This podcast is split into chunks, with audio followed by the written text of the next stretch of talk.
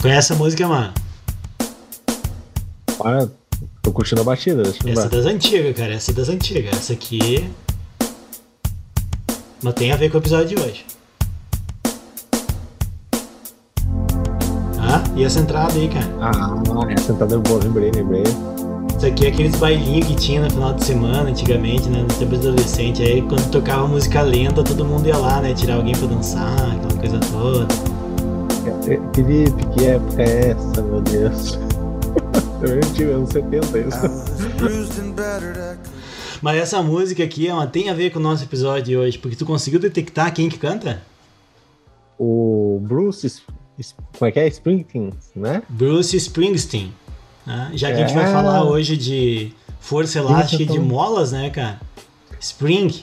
Spring é mola em inglês, né? Então, da- da moda ninguém, adolescente, não né, cara? existe nenhum podcast de biomecânica que consiga fazer esses links entre a música e o tema. Eu duvido. Se vocês conhecem outro eh, podcast de biomecânica que faz isso, por favor, me mande o link porque eu quero escutar todos os episódios desse podcast.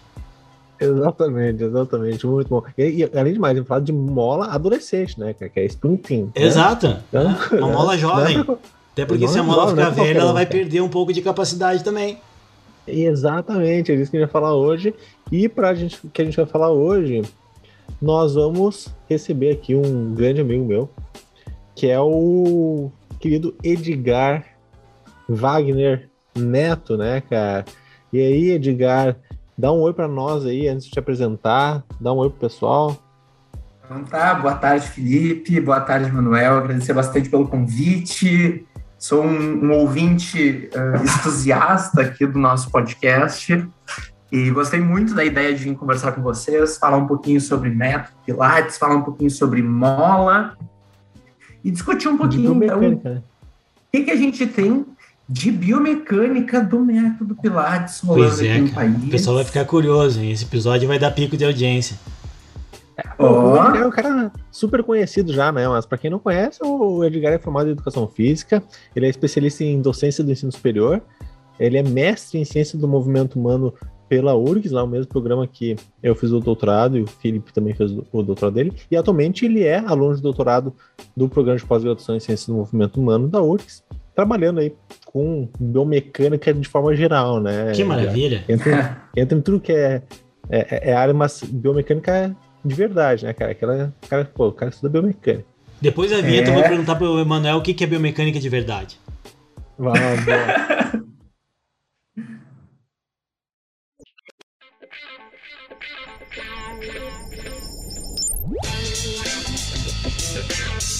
pleasure of introducing uh. Hoje o professor Emanuel está aqui comigo. Parabenizei ontem, mas ele está com a ressaca, acho.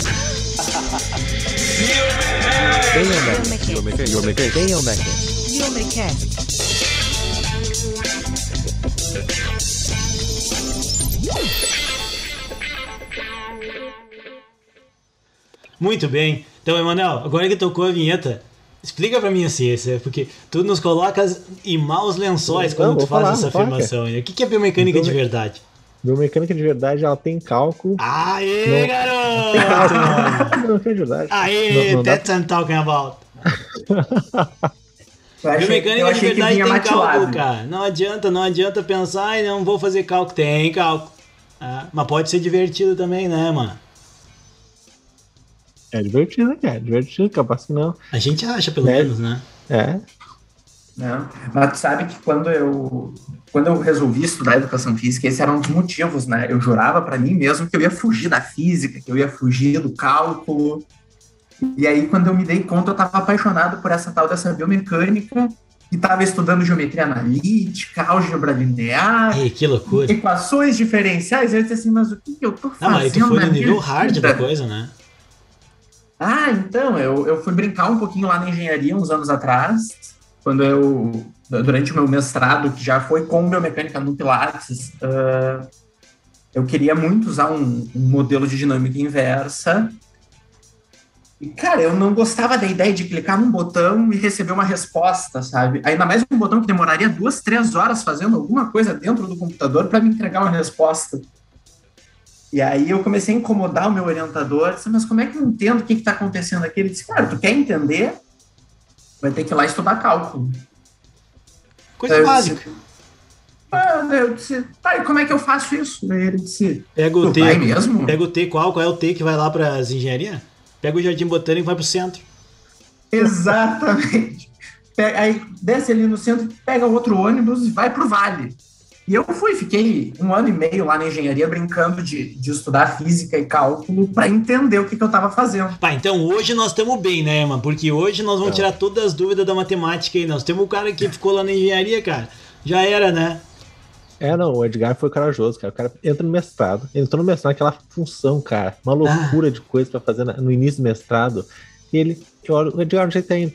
Não, tô lá fazendo aula de cálculo 1, 2, sei lá. Cara, eu falei, meu Deus, esse guri é maluco, mas é um guri inteligente, né, cara? Por isso que ele tá aqui, a gente não chama qualquer um, né, Felipe? É, né? Não? É, coisa linda, cara.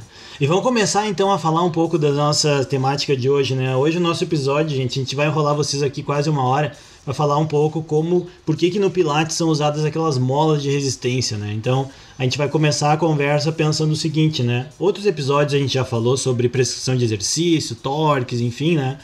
E eu acho que está bastante nítido assim que para o nosso corpo ter um processo de adaptação funcional, adaptação ao exercício, ao treino, enfim, eu preciso manipular ah, os estímulos, né? Esses estímulos que vão servir como sobrecarga para que o meu, meu corpo se adapte. Quando eu, quando eu falo, né, Ema, meu corpo, o nosso, né, inclusive o do Ema, que é agora fisicamente ativo, né, uma vez por semana ele faz exercício, né, então agora ele tá fisicamente ativo. Ou tu, tá, tu aumentou a tua frequência, Ema? Tô, aumentei, cara. Tô indo quase todos os dias. Maravilha, é isso aí.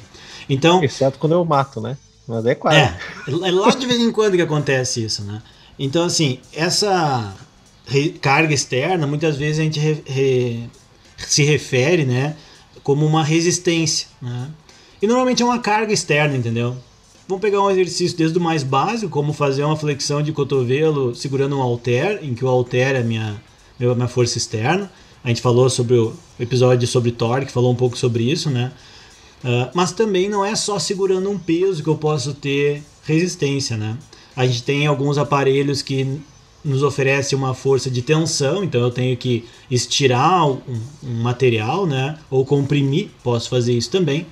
E dentro desse contexto, então, a gente vai começar a ver que tem alguns ah, conceitos de força que estão envolvidos, né?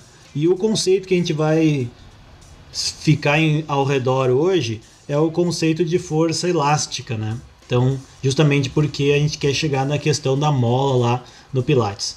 E já que a gente tá falando de exercício, Edgar, eu vou te fazer uma primeira pergunta, né? Que uma vez me disseram que Pilates não é exercício. Polêmica, polêmica agora aqui no BMCast, hein? Polêmica. Para, para, para, para, para. Para, para, para. Uma vez me disseram isso, né? Eu não vou contar quem disse, né? Mas me falaram, ah, Pilates não é exercício físico. Tu que é um cara estudado aí do Pilates, o que, que tu diria pra pessoa que, te que falou que Pilates não é exercício físico? O primeiro ponto é vamos fazer pilates. Porque assim, é, eu, eu era muito cético com relação ao método pilates. Eu fiz a minha formação lá durante a graduação, ainda antes mesmo de me formar, e eu dizia assim, ah, mas isso aqui é... É Isso aqui não vai me alongamento. levar a lugar, isso aqui não vai me levar a lugar nenhum, nem faz força. Aí durante, durante o próprio curso de formação eu disse assim, ou eu tô muito fraco, ou isso aqui exige alguma coisa de força assim, né? Ou as duas coisas. É né? tipo assim, ó, tu, vê, tu vê o instrutor, a instrutora realizando e diz assim, barbada, né? Isso aí eu faço de olho fechado, né? Ó, levantar os pés lá pra cima e tal, já era. Até o ponto em que te colocam tu naquela caminha lá, né? No, porque é uns nomes de carro importado, né? Uns negócios chique que tem, né? Cadillac, Ah. é. O que, que é? Tem Land Rover, né? Deve- tem um nome assim, né? O método, ele tem o seu maquinário próprio, né? Então, assim, se a gente for olhar, é, ele é um método que tem umas características bem interessantes.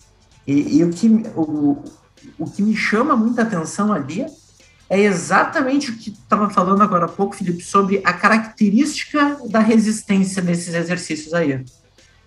Porque, bom, primeiro, a, a questão de ser exercício ou não ser exercício, eu acho que brincadeiras à parte, a gente já superou esse ponto, né? Não, com certeza. Hoje em dia, hoje em dia, se a gente entrar num, num estúdio de Pilates, a gente vai encontrar tanto bons fisioterapeutas trabalhando, como bons profissionais na área da educação física. É, Daqui um dia É vai um ter nicho. enfermeiro também, né? Vocês viram a- uma nota lá que o Conselho de Enfermagem queria trabalhar com Pilates, né? Mas esse é um tema para um outro podcast, não de biomecânica. É, é exatamente, porque aí a gente vai ter uma salada.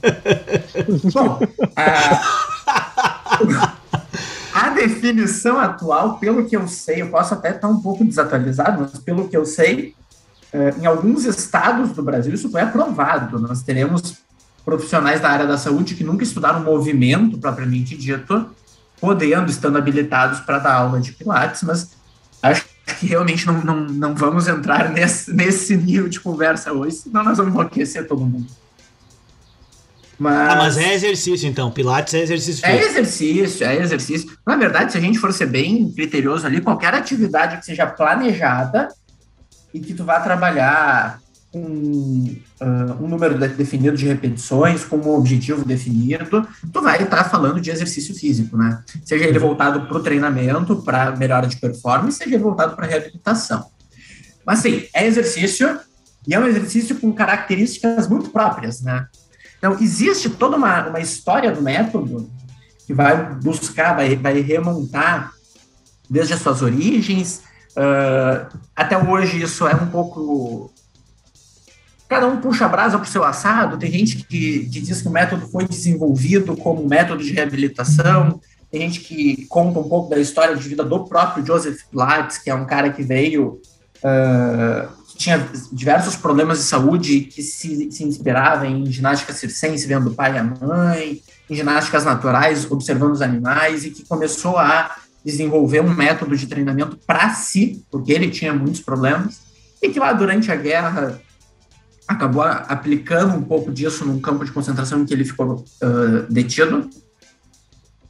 Então tem, tem uma história muito legal aí, e, e o uso das molas surgiu nesse campo de concentração, na verdade. Porque eles tinham colchões velhos onde tinham molas dentro, e ele começou a prender essas molas em ganchos, em, Uhum. superfícies mais altas, para tentar deixar o- os pacientes ou as- os feridos de guerra, então, numa posição mais confortável, e ele via que as pessoas que faziam força contra essas molas acabavam tendo uma, re- uma recuperação mais rápida.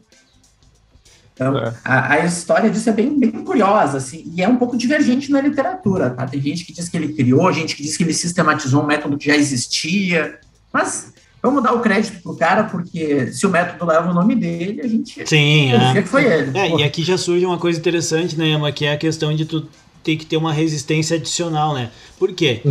Quando a gente falou sobre torque, na- no episódio de torque, nós comentamos sobre usar o próprio corpo, o peso do próprio corpo como resistência, né? E isso é possível em muitos exercícios, né? Muitos exercícios. Mas existe um momento, né, em que uma postura pode ser um pouco mais difícil de manter sem ter uma força adicional atuando. E também chega uma hora que talvez o próprio peso do teu corpo já não seja suficiente, entendeu? E aí tu precisa de uma carga externa. sobrecarga necessária. né? Exatamente. Então, quando. E outra coisa que eu acho legal de comentar, porque certamente tem muita gente que trabalha com Pilates nos ouvindo aqui, afinal de contas, né, Edgar, tu sabe, nossa comunidade tem mais 375 mil ouvintes, né? Então, dentro desse universo né, de pessoas, isso só em português, sem contar o pessoal que usa os aparelhinhos que traduzem para outra língua para ouvir, né? Então, alcança muito mais. Mas o fato é que tem vários ah, submo- sub- submodalidades né, do Pilates, né? Então tem o Pilates solo, tem o Pilates não sei das quantas. A gente vai falar hoje aqui, né, gente, sobre o Pilates que usa a aparelhagem, usa os instrumentos, né, que tem a mola. Claro que talvez vocês ouviram, mas, ah, mas tem tal exercício que não usa a mola, como é que eu faço lá? Lá é outro exercício. Nós vamos falar hoje dos que envolvem essas molas, né? E as molas, né, Emma, elas, aproveitando tu que é um doutor aí em tendão, né, ah, o, o- nós falamos também em outros episódios, né, que os nossos tendões podem funcionar, né, como molas também, né, eles também têm uma, uma participação como mola. Só que naquela oportunidade, nós falávamos sobre a capacidade do tendão de armazenar energia, né, ah, nós não estávamos falando tanto assim da questão dele ser distendido, né, e ofertar uma resistência. Aqui, quando a gente vem para a conversa das molas no Pilates, E quando fala sobre o uso dessa mola como aumentar uma resistência, a gente tem que imaginar, gente, para quem não conhece o Pilates, porque pode ser também alguns nunca tenham feito, né? Tu tem uma mola que prende uma parte do aparelho que é móvel, e então o, o, o a pessoa que está se exercitando, ela vai ter que deslocar aquela parte móvel do aparelho, e para isso ela vai ter que estirar essa mola. Né? Ela pode fazer esse movimento de várias formas, né, dentro de cada exercício, mas a mola vai ser distendida. Né? E aí é importante lembrar né, co como que a mola oferece essa resistência. Né? Então, qualquer mola vai oferecer uma resistência. E aí, aproveitando, né, mas também que o nosso convidado tem experiência, é, é bom porque tem uma fórmula, né, Edgar? Eu digo para meus alunos assim, ó, cara, se tiver uma fórmula, tá tudo em casa. Porque tu vai uhum. lá na fórmula, olha o que tem na fórmula e é aquilo, entendeu? Então, quando eu quero saber a força que uma mola exerce, eu também posso usar uma, né, ir lá na fórmula e transferir do que que depende. E no Pilates, essa aquela fórmula lá quando vem pro Pilates, Emma, tu acha que ela tem aplicação ou não interessa? Não tem que saber nada de fórmula, vai lá e manda estica, estica, estica, contrai, contrai e deu. O que, que tu acha? É, eu acho que assim, ó, assim como tudo, tu quer fazer bem feito, o ideal é tu saber exatamente todos os conceitos necessários para uma boa prescrição, né? E quando tá falando, inclusive, quando a gente falou sobre tendão, uh, é muito legal que, que os episódios e os conceitos de biomecânica, os conteúdos que a gente vem abordando, eles sempre vão se complementando. Então, se a gente pegar, por exemplo, uh, o próprio episódio que a gente falou sobre adaptação tendínea, a gente falou de uma relação lá na adaptação tendínea, que é a relação de força e deformação. Essa mesma relação força e deformação que causava então a adaptação tendínea, por exemplo, e causa adaptação aos tecidos, uh, é, é, é, exatamente a, a relação, né, força de formação, descrita por Hulk, né, não o Luciano, né, brincadeira de ser, ou o Capitão, de Hulk. Capitão é, Gancho, não, não foi o Capitão Gancho também. Não, é o, o Hulk com dois O, K-E, né, ah. Robert Hulk. O Robert Hulk, cara, é legal. É, Robert ele, Hulk é, foi um dos responsáveis pela revolução científica, né, cara? A gente que está sempre envolvido lendo coisas sobre ciência é legal, ele é sempre citado, né? Não necessariamente por causa dessa relação, que é a relação força e formação, que a gente já vai falar um pouco mais sobre ela, mas também porque foi um dos primeiros cientistas a trabalhar com uh, uh, microscópio, né? Então é muito legal. Uh, Os caras trabalhavam com muita coisa, né, naquela época. Era, muita coisa, cara. Era multifunção. Século XVII, né? né? Século XVII foi uma, loucura aí da revolução. Bom, ele tem a forma, que é a forma da lei de Hooke, que daí já que o Edgar é o cara dos cálculos, né? Edgar, o que, que essa fórmula nos diz e por que ela é importante para entender as molas? Buena, gente. Então, assim, uh, existe uma fórmula, como vocês muito bem disseram, ela é muito útil quando a gente tenta entender a força de uma mola. Na verdade, de, uma, de um elemento elástico, de maneira geral. Uh, nós estamos falando aqui, então, da lei de Hooke. E ela vai me, me, me dizer, ou vai me explicar, que a força elástica proveniente dessa mola ou dessa uh, faixa elástica, ela vai ser proporcional a uma constante de deformação, quando eu estou falando especificamente de molas, porque aqui a gente entra numa diferença interessante de entender, as molas elas têm uma constante de deformação, enquanto os elásticos não.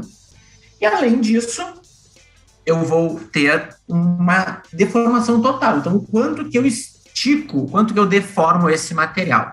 Para eu saber qual é a força de um implemento uh, elástico, de uma mola, eu, na verdade, preciso fazer um produto, uma continha simples de vezes. Eu vou multiplicar ali uh, a constante de deformação dessa mola pelo quanto que eu deformei, pelo quanto que eu estiquei a mola. E aí a gente tem que pensar primeiro, tá, mas e como que eu vou descobrir qual é a constante de deformação de uma mola? Porque quando a gente chega lá no estúdio de Pilates, diferente de uma sala de musculação onde está escrito na anilha 5 quilos, 10 quilos, não está escrito na mola qual é a sua constante de deformação. E isso já é um, uma coisa que, na minha opinião, deveria estar, né? Mas tudo bem a gente tem nos estúdios de Pilates as molas elas têm cores diferentes ou pelo menos uma argolinha com uma cor diferente da outra dependendo tá aí mano tá aí o que tu queria saber cara por que que o negócio lá é colorido pô tu já começou a entender as, é existe um código de cores infelizmente ele não é padronizado Então os fabricantes aí os caras diferentes, sacaneiam também, né, cara? Poxa, diferentes aí- fabricantes usam diferentes cores, cara. Então, assim, começa por aí. Aí é E sacanagem. é o- Mas, de maneira geral, tem uma coisa que quando a gente compra, 90% do que a gente compra vem junto, a gente nunca olha para aquilo. Na verdade, o Emanuel tem jeito de ser o cara que não olha de jeito nenhum, mas eles chamam de manual. Ah, não olho mesmo. Cara, não será caixa. Descubra como é que se mexe. A maioria, a maioria, não vou dizer todos, porque infelizmente ainda tem fabricantes que não botam, mas a maioria dos equipamentos do método, quando tu compra eles, no manual vem escrito as características das molas que estão ali dentro. Então ali é um lugar que a gente pode tirar. Tá, Edgar, mas eu comprei meu. Comprei meu usado, de não Pilates, veio isso aí. a- exatamente, eu comprei há 15 anos atrás, já joguei tudo fora. Comprei umas molas avulsa por aí, tô usando. O que, que eu posso fazer? Bom, Comprei no pode- AliExpress. Comprei na Shopee. Agora nós estamos tudo na Shopee, cara. Eu tô, inclusive, 54 encomendas esperando chegar. Não sei se um dia chegarão, né? Mas Tomara que a Receita não esteja te ouvindo aqui, né? coisa que a gente pode fazer é ah, calibrar essas molas, né? Tanto molas como elásticos, e, e acho que vale a pena um pouquinho a gente falar disso mais Com no certeza, do é nosso, importante. nosso episódio, porque isso vai permitir, inclusive, pensando agora nos nossos ouvintes, pessoal da física, pessoal da educação física, que vai fazer um atendimento a domicílio, leva uma borracha, a teoria por trás dessa força elástica, ela funciona tão bem para mola como para terabanhos, para borrachas de maneira geral. E aí vocês vão poder começar a prescrever ou a trabalhar a domicílio sabendo quanto de força vocês estão fazendo cada um exercer ali para fazer um exercício. Só voltando dois segundinhos ali, um gancho, quando nós estava falando ali das características do método, eh, eu acho que vale bastante a pena a gente lembrar que uma coisa interessante no Pilates é que não só essas molas são uma resistência, elas não são só a carga do exercício. Dependendo do ponto em que eu fixar essa mola, ela pode ser um auxílio. Ela, ao invés de ser, servir só como uma carga para alguém que uh, o peso corporal já não é mais carga o suficiente para causar uma adaptação, ela também pode ser utilizada como uma forma de facilitar esse exercício se eu tiver algum aluno ou algum paciente idoso que não consiga trabalhar com o peso do corpo, ou que seja voltando de um processo de reabilitação, e que muitas vezes o peso daquele segmento, braço, antebraço, mão, coxa, perna, pé, o peso do segmento pode ser demais para aquela pessoa. Então, uma característica muito legal do método é que ele, as molas tanto podem ser usadas para dificultar como uma forma de resistência, mas elas também podem ser usadas para auxiliar quando isso for necessário. E aí a gente entra na, na característica de reabilitação do método, né? E é um método muito usado como condicionamento físico, mas também é um método muito usado como forma terapêutica, como exercício terapêutico. Bom, então assim, eu tenho lá uh, uma equação, por assim dizer, porque tudo que tem o igualzinho ali a gente pode dizer que é uma equação, onde eu tenho de um lado uma força elástica, que eu não sei qual é, e do outro lado uma constante de deformação. De novo, gente, falando de molas, porque somente as molas têm essa constante. Um, quanto que eu deformei? Quanto que eu deformei é relativamente simples da gente medir. A gente pode usar até uma das técnicas biomecânicas que a gente vocês abordaram em alguns outros episódios, uma cinemetria bidimensional, eu consigo ver o quanto que eu estou deformando uma mola. Mas eu também posso fazer isso, uh, pensando na prática de um dia a dia de estúdio, durante uma aula, eu posso fazer isso simplesmente com uma fita métrica. Eu boto do lado da mola uma fita métrica ali, quando ela estica, eu vejo o quanto que ela esticou. É visual, tá ali. E aí eu sei o quanto que ela deformou. Se eu sei a minha constante de deformação, vamos dizer que a gente já calibrou nossas molas, é muito simples, gente. Eu posso ter uma tabelinha pronta ali, eu faço uma tabela e grudo do, do lado do meu, do meu Cadillac, ou do lado do meu Reformer, que são equipamentos do método. Cadillac, imagina. Cara, eu pensei que era um carro. É Bota lá da Ferrari. né? Cadillac, né? Mas é um carro, cara. Carregar um Cadillac. O preço dele um deve ser quase um carro, né, mano? Um carrinho popular, com certeza, né? Não, Cara, é, não sei se antigamente até poderia que- ser, mas agora o carro tá caro. Antigamente batia aparelho. Hoje em dia, para comprar um carro, mesmo um carro popular, vai ter. É, não, é. Tá, já criou um. Já tem um gapzinho no valor aí, né? Mas então, assim, é, é relativamente simples da gente trazer o que a gente vai discutir aqui para nossa prática no estúdio. E eu diria que é um diferencial, certo? Principalmente quando a gente está pensando numa progressão no treino, porque eh, muita gente que fala que o Pilates não traz resultado, ele não está trazendo resultado porque ele não está sendo ah, programado, ele não está sendo Uhum. periodizado de forma a progredir.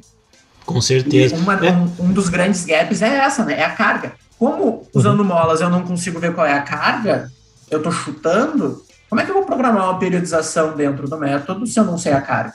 Exatamente, isso é muito importante, né?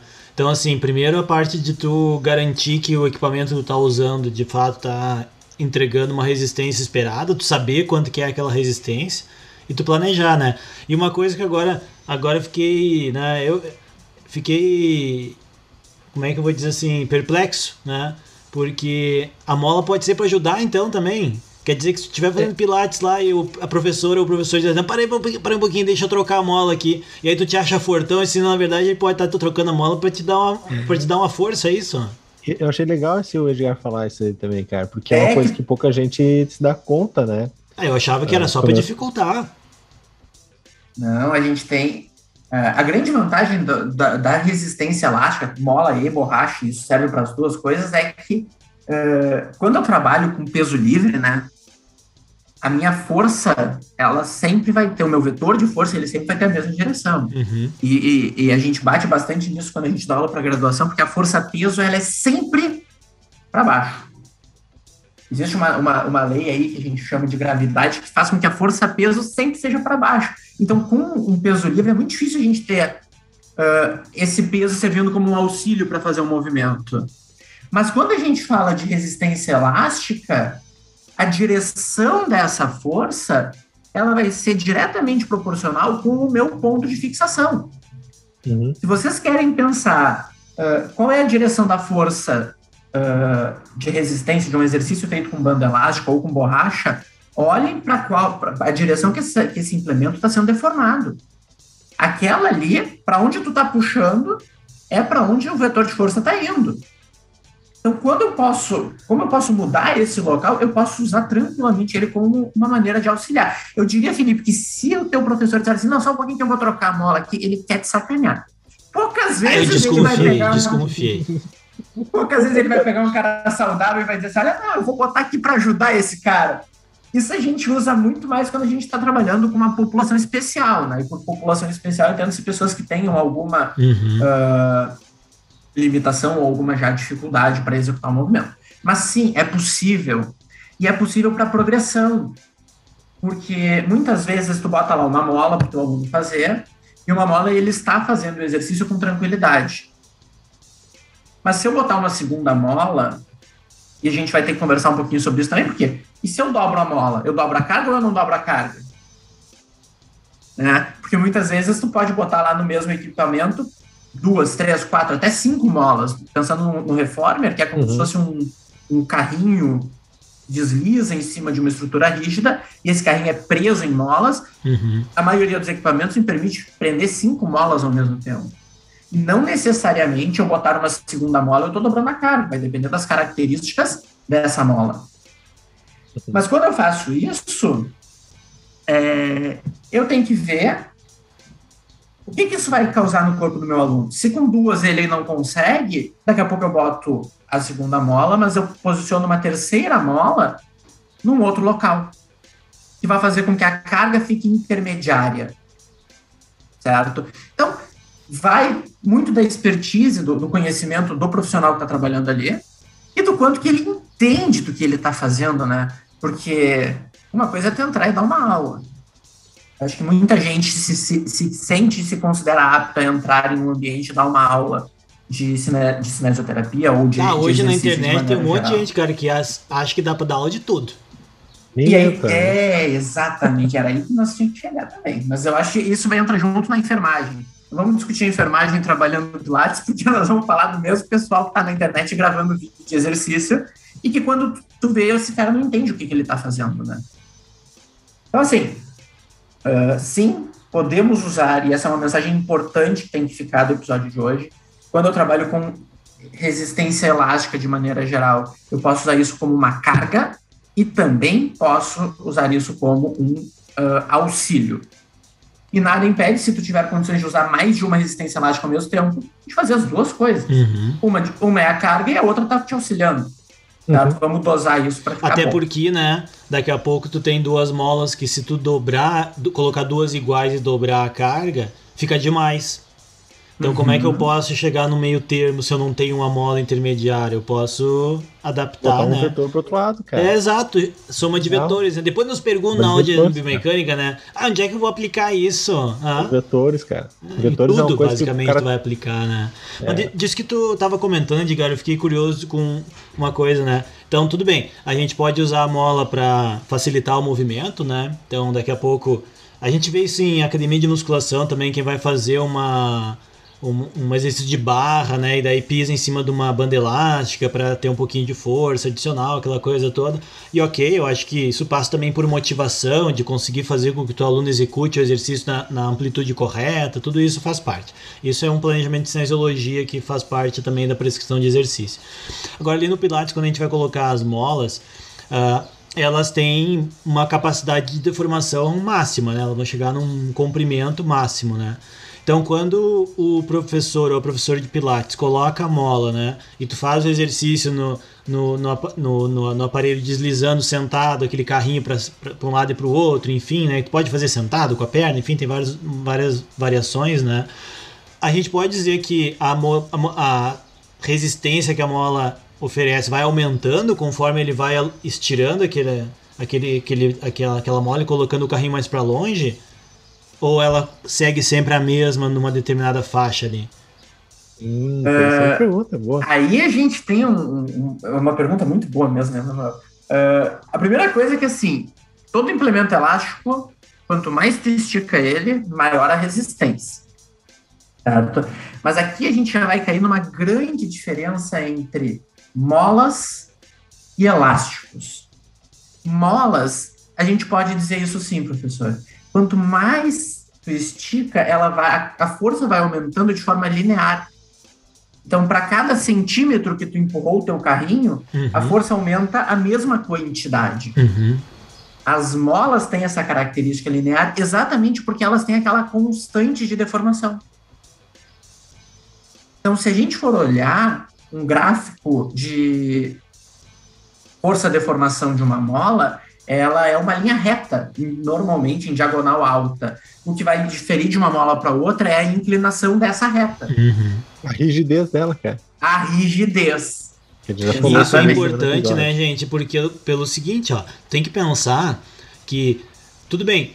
Quando a gente vê uma curva de torque e ângulo, torque articular, torque muscular e ângulo em geral, muitas articulações têm aquele formato do U invertido, né? Que é pouco torque quando está muito flexionado, pouco torque quando está muito estendido e muito torque ali no meio. Mas existem articulações que não têm essa característica, né? Que quando os músculos contraem, como no quadril, por exemplo, a gente vê muito isso, né? Que à medida que o ângulo aumenta, a força vai diminuindo. Não tem aquele U invertido. Então, se tu vai usar uma mola e pensa assim, não, o Emanuel é muito forte, agora que ele é fisicamente ativo, né? Ah, vamos aumentar a resistência dele. Ele vai conseguir fazer uma abdução de quadril, por exemplo, com muita força no início, só que depois ele vai perdendo força. E daí o que, que vai acontecer? Ah, Se tiver uma mola que oferece muita resistência, ele não vai conseguir terminar a sequência. Ele vai conseguir fazer bem só uma parte. Então, e, e aí entra uma- um quebra-cabeça, né, Edgar? Porque aí tu tem que justamente conhecer teu aluno, então avaliar ele sempre, né? Mas além disso, tu ter opções de diferentes cores, vamos dizer assim, né? Já que a gente falou que as cores estão associadas com a rigidez da mola, né? Para tu poder manipular e aplicar uma carga progressiva ao longo da tua periodização, que seja de um mês, dois meses, três meses. Uma coisa que é, é até interessante a gente pensar ah, é que quando a gente trabalha com resistência elástica, e existe poucas receitas de bolo dentro da biomecânica, né? Isso é uma coisa que a gente fala bastante, porque os alunos sempre perguntam: ah, mas isso é sempre assim? E o sempre dentro da biomecânica, ele é uma coisa que a gente foge. Pelo menos eu, quando eu tô dando aula, eu fujo de, de qualquer sempre, porque na verdade tudo depende, né? Mas quando a gente está trabalhando com resistência elástica, tem algumas características que são bem interessantes ali e que vão diferir muito de um exercício feito com peso livre. Uma das coisas que a gente tem aqui é que quando a gente trabalha com resistência elástica, a força ela sempre vai ser, e olha o sempre aí, né? Ela é menor no início da fase concêntrica, porque o meu implemento está menos alongado, então, quando eu estou começando a fase concêntrica, ela é menor e ela é maior no final dessa fase concêntrica. O que quando a gente vai trabalhar com peso livre não é bem assim. Porque para eu começar o exercício com peso livre, eu tenho que ter uma força maior no início da fase concêntrica. Então aqui já tem uma diferença interessante quando a gente vai pensar. E isso tem sim que ser levado para as relações de torque articular, de força, capacidade é. de produção de força do músculo, né? E, e, aquela, e aquela pessoa que vai dar a aula de pilates, eu sei que a Manuel não gosta de usar esse termo do dar a aula, eu também não gosto, mas eu não sei qual usar. Então, quando tu vai lá mediar, né, uma aula vender de Vender aula. Eu vou vender uma aula de pilates. É, ou vender mesmo, né? Exato. Boa, dica. Quando eu vou vender minha aula de pilates lá, eu tenho que ter noção, gente, que não é só saber a mola, entendeu? E a gente vê muita. Porque assim, o Pilates hoje popularizou, né? Tem eu, eu, brinco com os meus alunos de graduação, eu falo, a primeira coisa que vocês vão trabalhar na fisioterapia provavelmente vai ser Pilates, porque tem uma demanda enorme. Né? Uhum. Mas assim, não dá pra cair de paraquedas ali, entendeu? E dizer assim, ah, eu vou fazer aqui agora. Né? Porque tem muitos outros aspectos além da postura que devem ser considerados. Então, esse ponto que o Edgar comentou agora de conhecer as características de torque articular, talvez seja a base, uma das bases aí para que tu tenha resultados com o teu aluno, com o teu paciente na, na, no uso dessa técnica, né? E muita gente eu tenho a impressão que meio que releva isso, né? Faz aquela sequenciazinha de exercício que já está meio definida que é aquilo e não se atenta para esses essas pequenas variações que vai ter, né, de uma articulação para outra, de um sujeito para o outro. Mas nota que quando a gente fala de pilates, nós temos umas coisinhas que em outros métodos de exercício não são tão, tão importantes assim. É, eu até estava pensando mais cedo uh, até onde que nós iríamos nessa conversa, mas olha só, como aqui eu tenho uma relação direta da, da, da deformação, do quanto que eu estou alongando uma mola ou não, olha a importância de eu posicionar o meu aluno de maneira adequada dentro de um equipamento do método. Porque se eu deslizo esse cara dois, três centímetros, um pouquinho mais para cima, um pouquinho mais para baixo na hora de fazer o exercício, ele vai deformar essa mola dois ou três centímetros a mais ou a menos. Então, muitas vezes, não só a cor da mola lá, a, a carga final dela vai ser importante, mas e se eu não tenho outra mola? Bom, mas será que eu não posso posicionar o meu aluno um pouco mais Está muito uhum. leve. Afasta um pouco mais ele. Faz com que ele já comece com essa mola um pouquinho distendida tu pode gerar, quando a gente trabalha com resistência elástica, a gente tem muito o que a gente chama de pré-carga. Tu pode começar o exercício já com uma determinada deformação no teu material, que vai fazer com que a carga final seja maior, ou o oposto. Eu posso aproximar mais ele para que uhum. ele efetivamente não distenda tanto essa mola.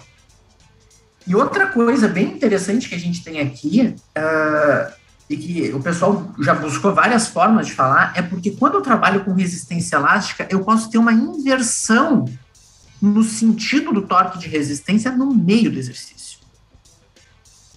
E eu até posso ter isso numa sala de musculação com peso livre, mas é um pouco mais difícil de eu ter, e principalmente é um pouco mais difícil de eu fazer isso de propósito.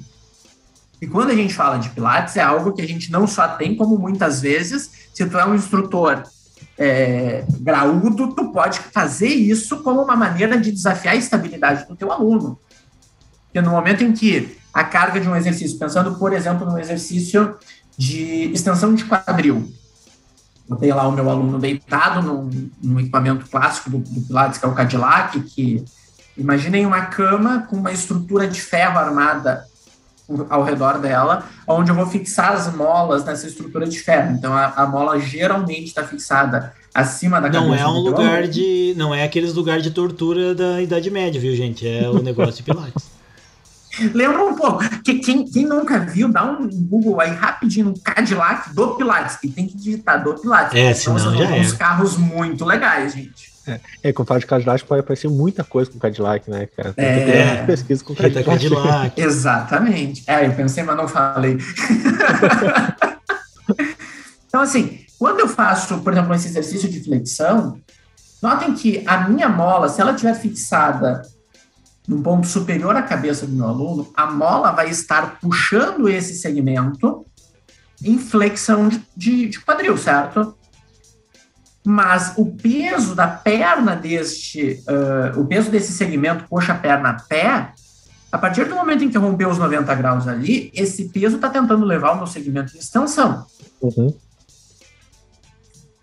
Conforme eu for deformando essa mola, ou seja, conforme eu for fazendo a extensão de quadril, o torque oriundo da mola vai aumentar, porque a deformação da mola está aumentando.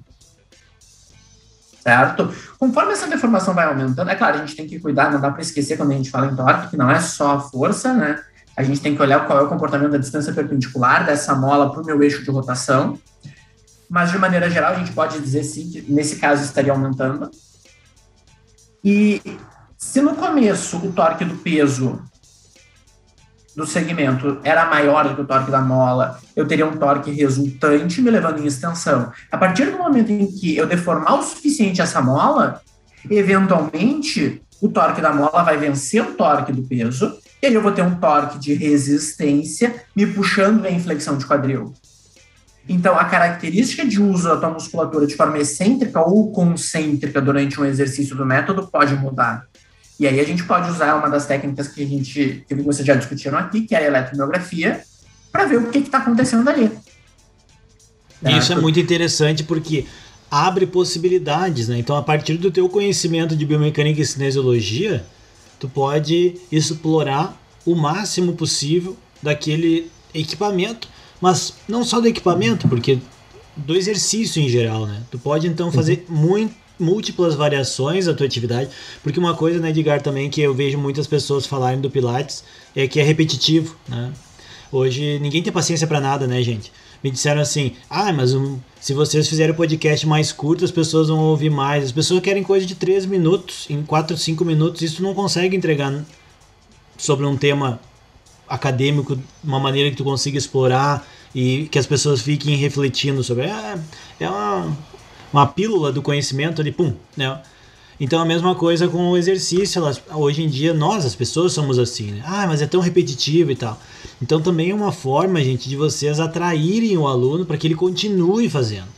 Porque senão daqui a pouco ele vai dizer assim, ah, essa uma hora que eu tô fazendo aqui sempre a mesma coisa, eu vou, sei lá, vou andar de bicicleta, vou correr, né?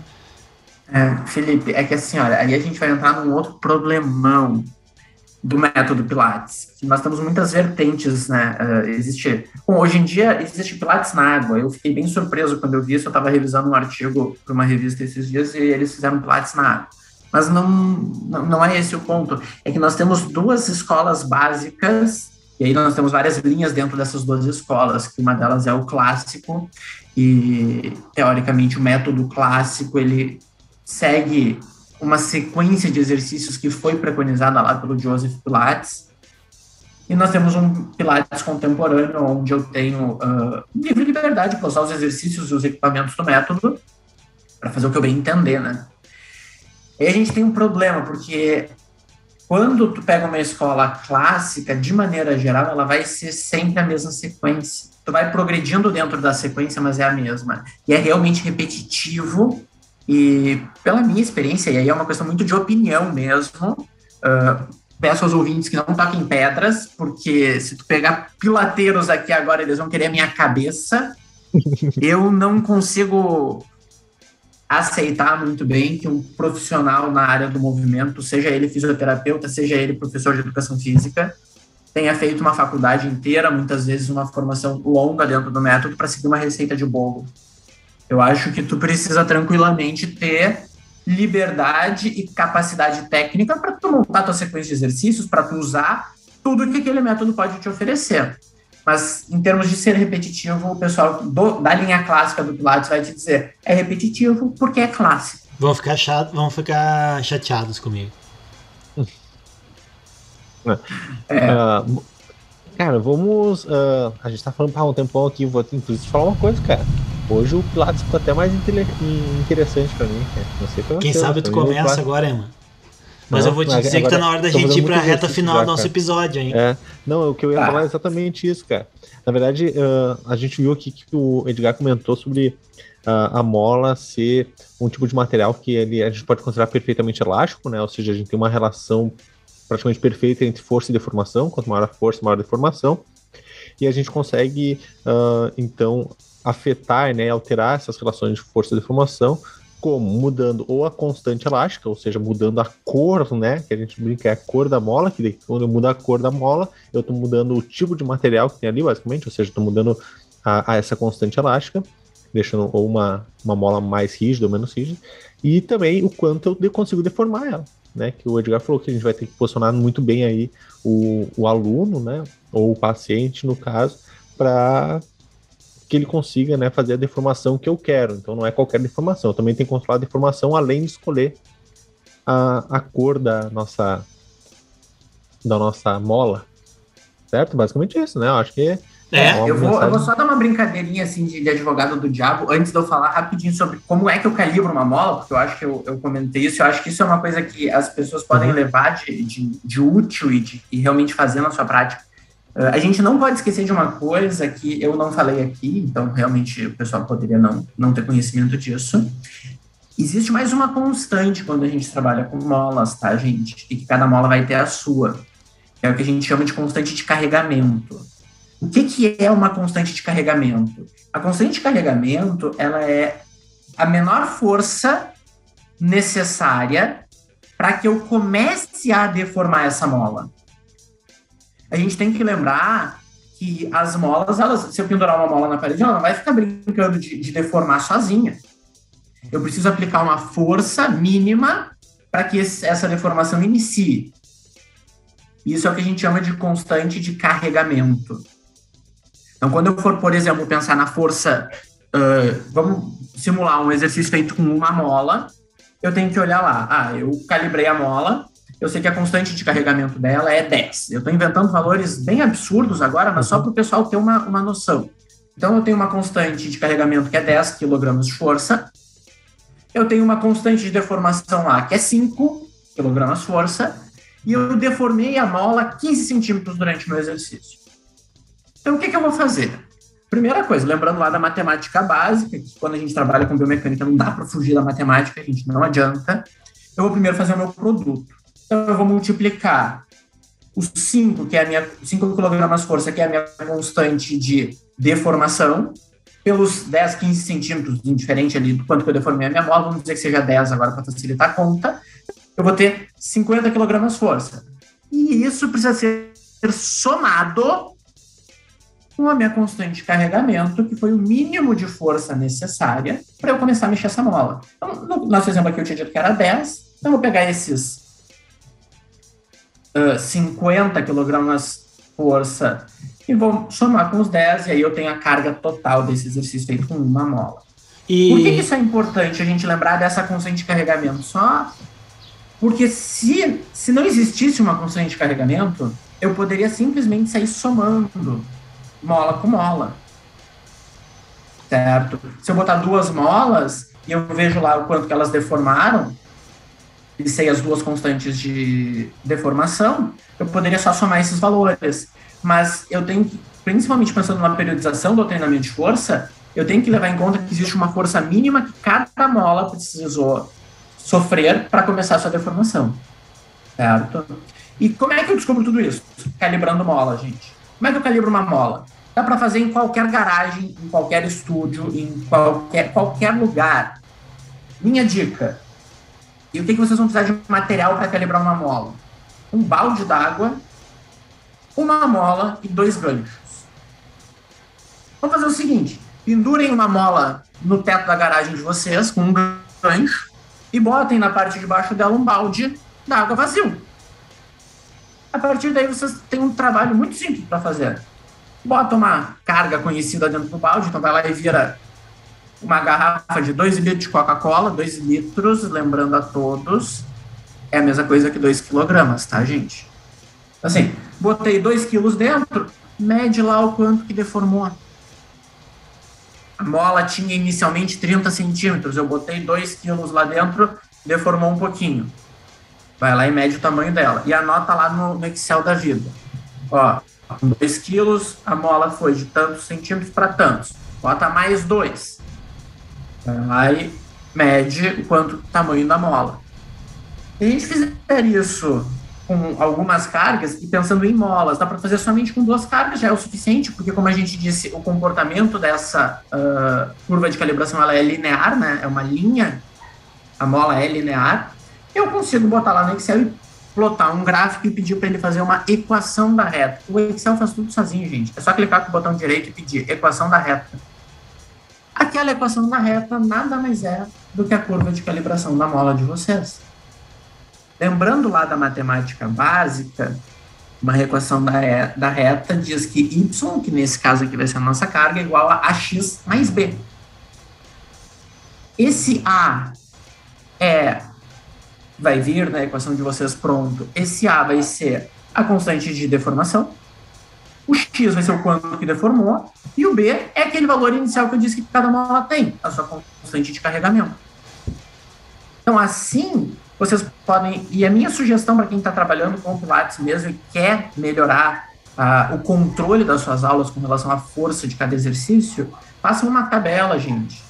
Peguem uh, o indivíduo padrão de vocês, um homem de 1,75, uma mulher de 1,65, 1,70, e vejam o quanto que eles costumam, pessoas com alturas médias costumam deformar, o quanto que quando elas fazem um determinado exercício lá no Reformer, Quanto que elas empurram o carrinho? E deixa uma tabelinha pronta. Ó, se empurrou 30 centímetros, a força vai ser tanto com essa mola. Se eu tiver as duas molas, vai ser tanto.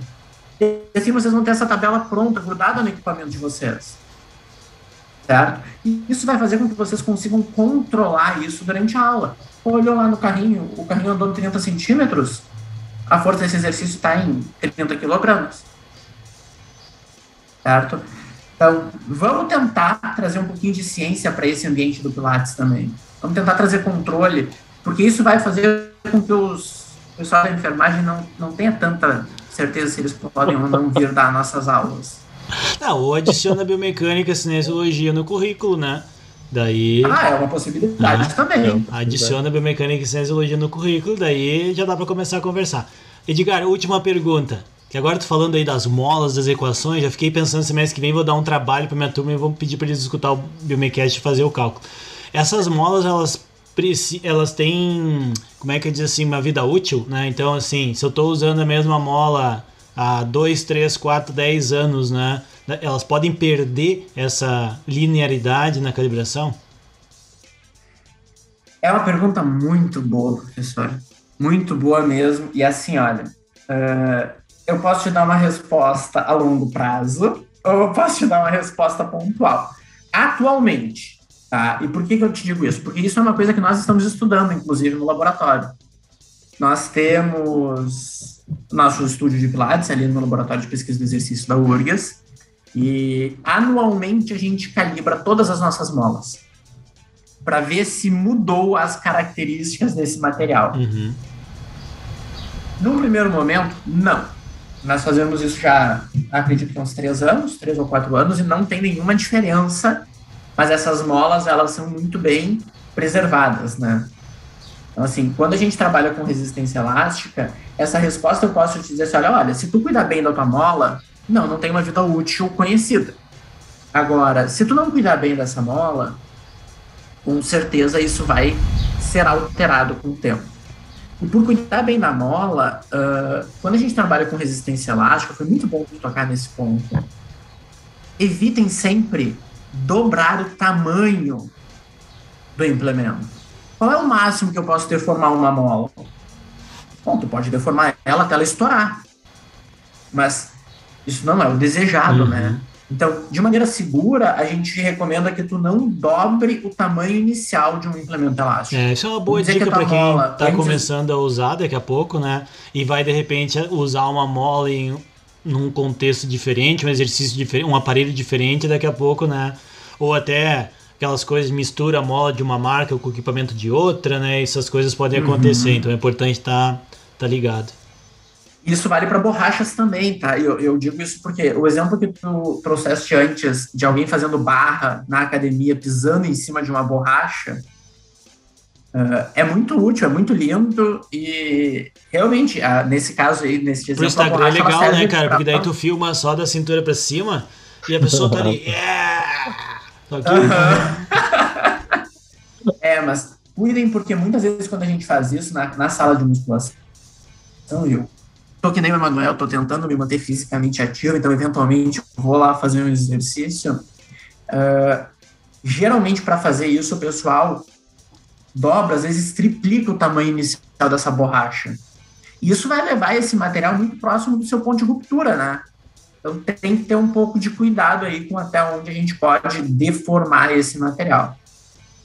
A dica de segurança é essa. Evita dobrar o tamanho. Pode chegar perto, mas não dobra. É, se alguém já estourou uma mola aí fazendo pilates, conta pra gente nos comentários, né? Compartilha aí e conta pra gente como é que foi essa experiência. Emanuel, tu tá satisfeito? Tu aprendeu tudo sobre as molas do pilates hoje? Cara, adorei, adorei, adorei. Fiquei. Achei o Pilates muito interessante, cara. Muito mais interessante do que antes de eu ter todo esse conhecimento. É aquela coisa, cara. Se eu quando tem conhecimento, tu gosta mais das coisas. Então, Edgar, muito obrigado, cara. E aprendi outra coisa legal hoje também, que nem comentei. Mas, cara, quando o Edgar me falou que o. Se tu é um instrutor graúdo, né? Foi isso que ele usou graúdo? Instrutor Eu graúdo, é, não. Era alguma coisa assim. Eu falei questão que tá ouvindo ali, ele, ele depois tá pensando, me falou. Cara, e eu acho que foi isso, pra dizer que o cara é bom, né? Pô, se tu for um instrutor graúdo. eu É gostei porque, é porque seguir uma receita de bolo, gente, qualquer um segue. O, e, e uma coisa que eu, eu sempre eu trago para minha vida, né, é que um bom profissional em qualquer área é o cara que responde um segundo porquê. O primeiro porquê, eu acho que todo mundo que tem uma formação básica responde. Ah, por que, que eu estou fazendo isso? Ah, estou fazendo isso por isso. E se vier um segundo, mas por quê? É. Assim, O bom Emanuel em seguida vai é cara entrar nessa passa- fase aí com o Arthur. O Arthur vai crescer um pouquinho e vai começar. Por quê? Mas por quê? Por quê? Ah, ele vai- ele vai ver, ele vai ver como é que é. Daí vai perder a graça, né? Não Gente, porque eu quero. isso aí, gente. Esse foi o episódio Agradecer. Número qual, Ema? Já perdi as contas. 34, episódio 34. 34, cara. A gente tá. Pra você ter noção, quando eu convidei o Edgar, faz tanto tempo, mas tanto tempo que eu nem lembro, cara. Faz muito tempo, né, Edgar? Ah, foi um tempo Não, nós conversamos há alguns meses atrás, assim, ah, eu tava. E, e foi num dia que eu tava ouvindo o podcast de vocês, eu mandei uma mensagem pra Mané dizendo, cara, que episódio legal, foi muito bom de ouvir.